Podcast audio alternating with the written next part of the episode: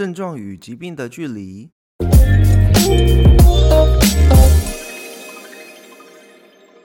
大家好，欢迎回到家有健犬。今天的主题呢，主要是在讲症状与疾病的距离。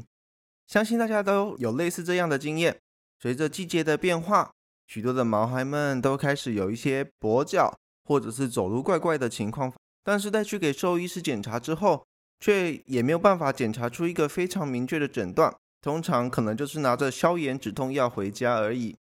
但是啊，这并不然是兽医师的问题。因为有很多的时候，当一个问题要被确诊为疾病之前，它只会先出现症状，而这个症状的这段期间，它可能没有严重到一定的程度的话，它是没有办法被确诊为一个疾病的。但是呢，这个现象并不是我们常在疾病所听到的潜伏期。潜伏期是指感染到出现临床症状之间的时间。以最近的 COVID-19 来做范例的话，COVID-19 的潜伏期是。一到十四天，也就是我们所谓的居家隔离十四天。但是像我们这种一般骨科啊，或者是神经疾病来说，导致疾病的原因到发生疾病，或者是发生症状，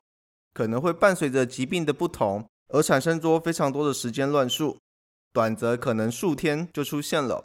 长则也有可能是几个月才会出现。所以呢，通常只能将更多的精神或者是精力放在早期发现。这些症状才能够及早的做预防性的处理，来避免或者是减缓进入疾病的这段旅程。那在一开始呢，我们要先来介绍什么是症状。其实呢，大家会把两个名词搞混。第一个叫做 symptom 症状，第二个叫做 sign，它叫征候，征收的征，时候的候。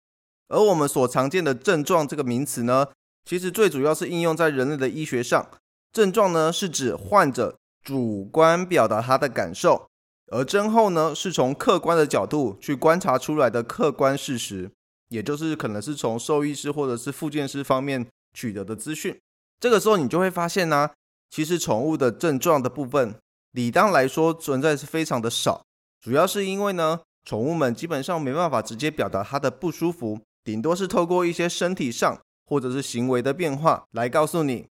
不过呢。基本上症状或者是症候这两种其实是没有什么特异性的，可以借由两者的整合，能够提供更精确的诊断。而且啊，其实不管是症状或者是症候，其实都有可能在健康的毛孩上出现的哦。再来要了解一下什么是疾病，疾病呢是指生理或者是心理的功能障碍，它的判定标准呢是要借由客观的诊查或者是检验才可以称之为疾病。所以在疾病的诊断过程中，往往要从症状发现它变成疾病的，通常呢都会有一些指数或者是指标达到某一个公定的标准值。那达到这个标准之后，才会被称为疾病。举例来说，我们常见的量血压，当你在量血压之后得到的收缩压数值是介于一百二到一百三十九，而舒张压只有在八十到九十的话，那你可能会是比较偏属于。高血压的前期，但是如果你的收缩压大于一百六，而舒张压大于一百的时候，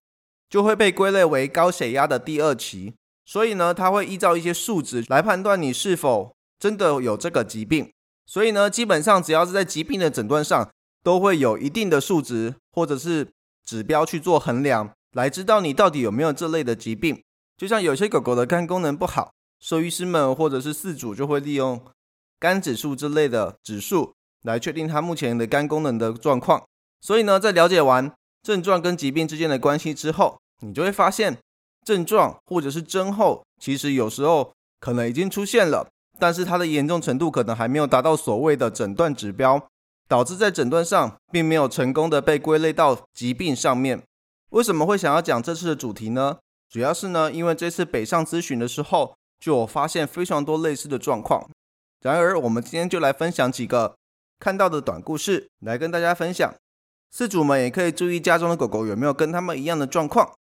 第一个的短故事的狗狗呢，它的平常状况是平常在走路的时候，其实都没有什么太大的问题。但是呢，偶尔会看到它突然把它的前脚抬起来走动，又或者是走一走的时候会停下来，然后在站着的时候把脚抬起来。然而，这个现象呢，特别是出现在季节变化啊，或者是刚起床的时候比较明显，但是在运动的过程中会逐渐的消失。第二个故事呢，是当中的狗狗平常走路的时候都会有某一只脚呈现歪斜并且点地的状况，也就是它的脚没有办法完整的贴在地板上，有点像是踮脚尖的状况。然而这个问题呢，会在走路速度越快的时候越明显，而且会呈现有点像是用跳的状况，并且在坐下来的时候。它的脚都会往外伸，没有办法能够直挺挺的好好的坐在那边。那第三只的狗狗呢，是在站着或者是走路的时候，后脚都会呈现有一点像是用踮起来的状况，让你感觉有点像是脚只要踩到地板上，只要有一点沉重就会有痛的感觉。但是它的活动力其实并没有什么改变，还会上上下下跳沙发。在简单的描述完这三只狗狗的故事之后，它们有一个共同点。就是他们也都是有先去给兽医师检查过，但是兽医师并没有给出一个很明确的诊断或者是疾病，都是后续给予一些像是保健食品或者是消炎止痛的建议作为主要的改善方式，所以这也就导致饲主开始寻求或者是想要了解其他有没有什么需要注意的事项，或者是该检查的东西。然而啊，在我们肌肉或者是关节韧带检视完之后，或多或少都会发现。肌肉是有一些紧绷的状况，但其实这些都是很正常的现象。因为呢，当如果你有一只脚不舒服的时候，就会产生我们所谓的代偿，把重心呢开始转换到另外一只脚的上面，导致另外一只脚的使用量开始增加。这个时候呢，我们只要好好的照顾好这些增加使用量的肢体的肌肉，这些肌肉就不会有什么太大的问题，所以是小事情。但是呢，又另外的分别的在这些狗狗的脚上找到了个别不一样的问题。我们在第一只狗狗的脚上发现它的手肘有开始出现一些像是关节炎的征候，在整个的活动路上是已经受限了，也就代表说它的肘关节已经开始有点退化，但是可能只是刚好在退化的初期，在活动上啊或者是承重上受到的影响还不是特别大，所以呢还没有达到被兽医师诊断出来有关节炎的状况。不过，虽然这个时候我们还没有被诊断为关节炎，不过呢，不管是有没有走关节炎，我们都要让饲主去了解要如何去照护这类的方式。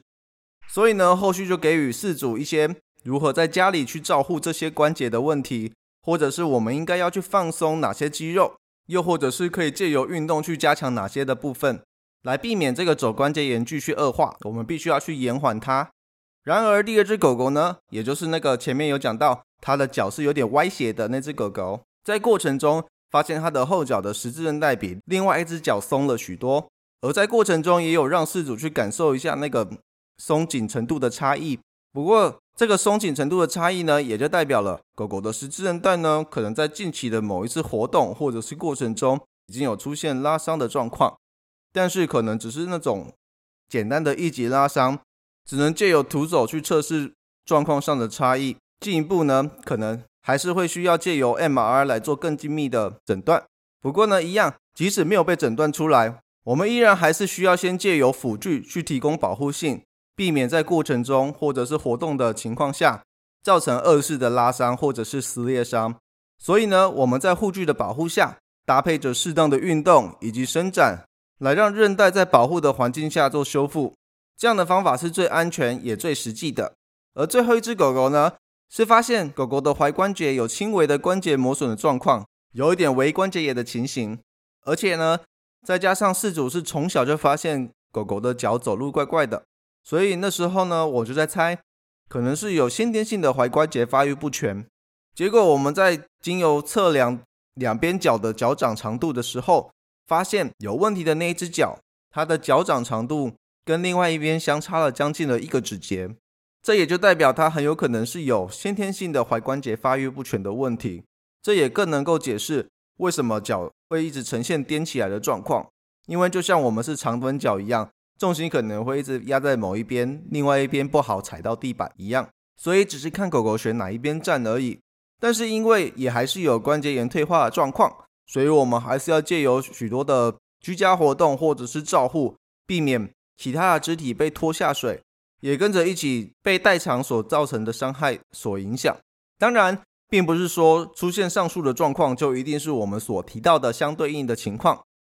毕竟每一只狗狗都是特别的，可能它会由各种不同的事情或者是问题所造成。在这边呢，只是提供大家有多一点的资讯，可以从不同的观点出发，更能够找到狗狗真正的问题。毕竟这种少见的情况，通常都会出现在一些意想不到的地方，比较难被发现。所以，我们借由不同的观点去检查狗狗的身体，才能够更快的找到狗狗身上可能有的问题，并且在它变成疾病之前，赶快来延缓或者是解决这些症状，或者是增厚。所以，当以后如果你有遇到这类的情况的时候，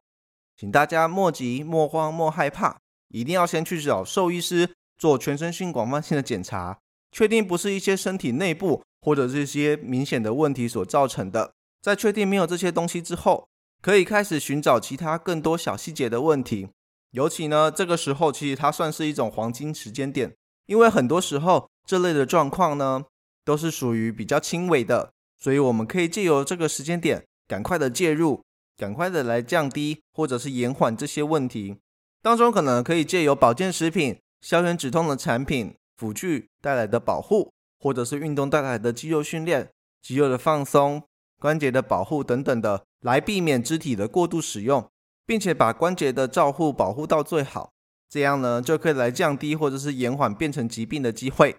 好了，我们今天的主题到这里结束喽。如果你还有碰到什么很奇怪的症状或者是症候的话，也欢迎让我知道。如果还有想要知道什么样的主题的话，也可以留言给我哟。另外呢，如果想要获得更多的家有健犬的资讯的话，可以追踪我的脸书粉砖以及 IG，也可以透过 Google 搜寻家有健犬的官方网站来更了解我们哟。我们下次见，拜拜。